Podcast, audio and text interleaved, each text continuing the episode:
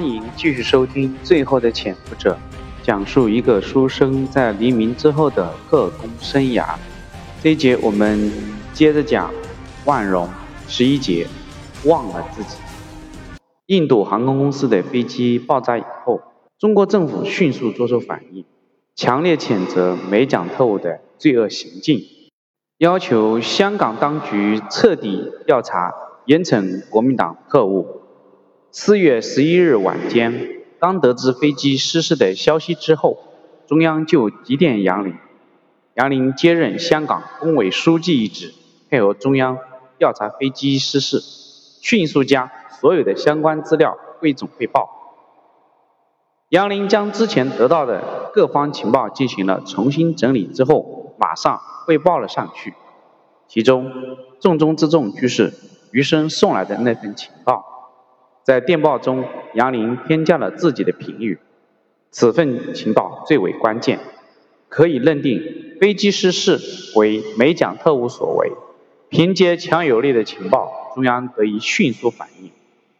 四月十二日上午，中国外交部西欧司局长张悦紧急约见英国驻华临时代办社威廉，向英国政府提出质问。对港英当局在我事先报警的情况下，未能采取有效的防范措施表示不满。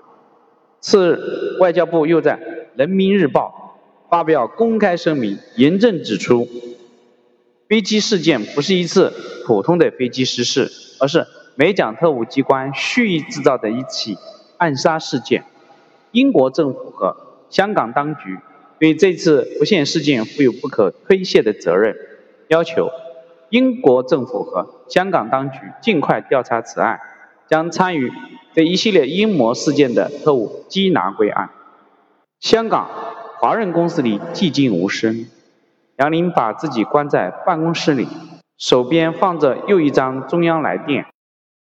飞机上的同志遗体已经找到，并且送到了新加坡。天气酷热，中央决定烈士们的遗体在。新加坡进行火化，然后由印尼方专门将骨灰送到香港。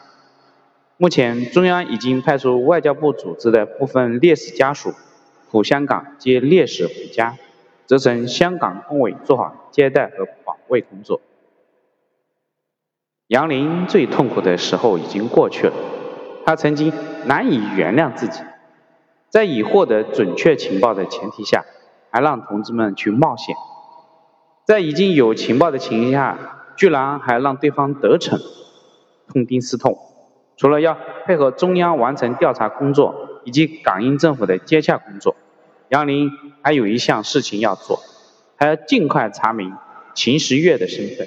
监视民生书店的同志已经报告，在飞机失事的同一天上午，民生书店突然关门，人员全部疏散，这样。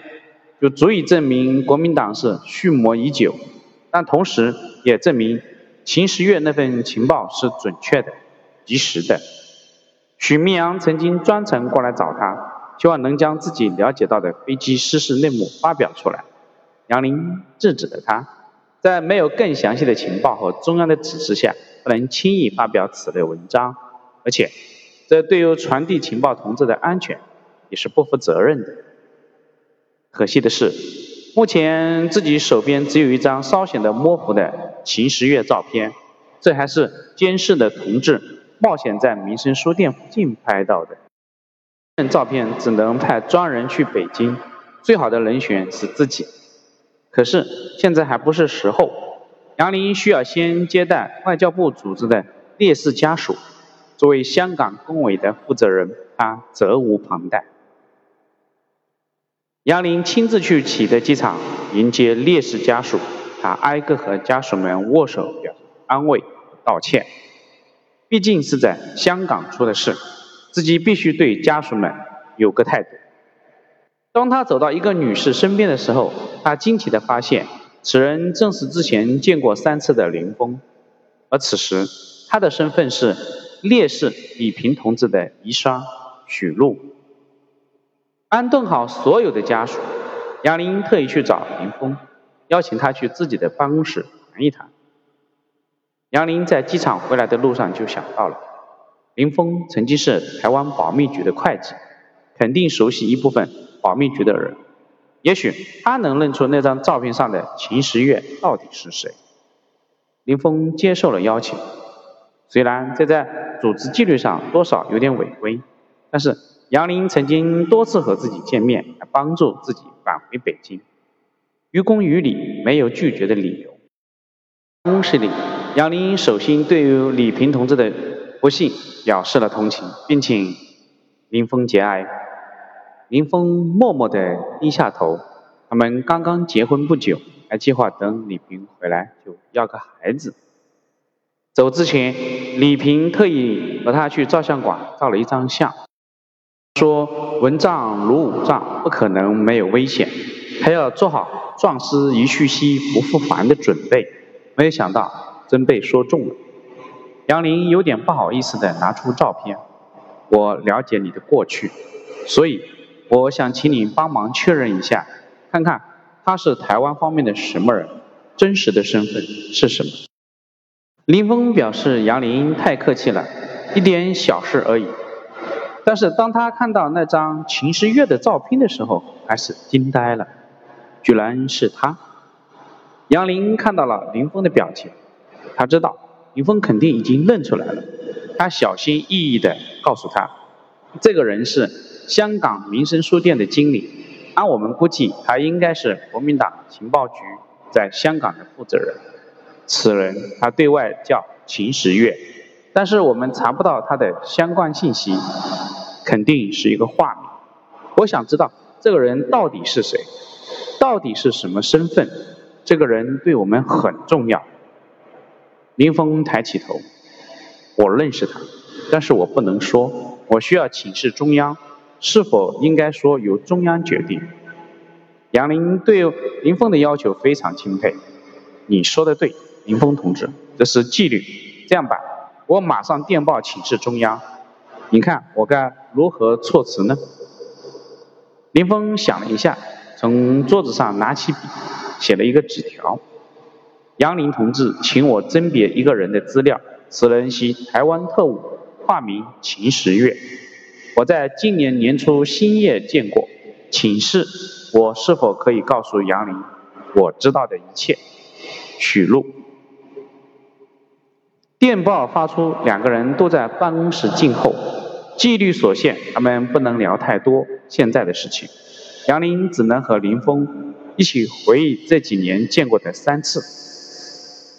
杨林感慨地说：“第一次见你，你姓胡；第二次、第三次见你，你姓林；这一次，你又姓许。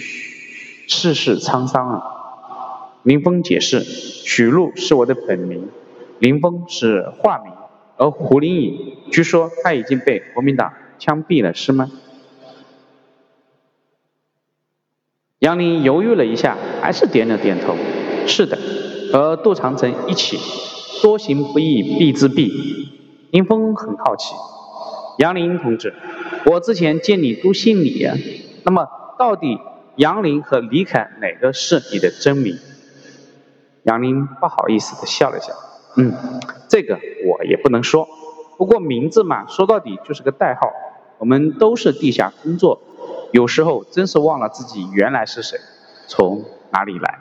林峰感同身受，他想起余生。虽然他们相识相恋很久，但是他还不知道余生到底是谁，从哪里来。这是他们的宿命，只有忘了自己，才能真正的潜伏下去。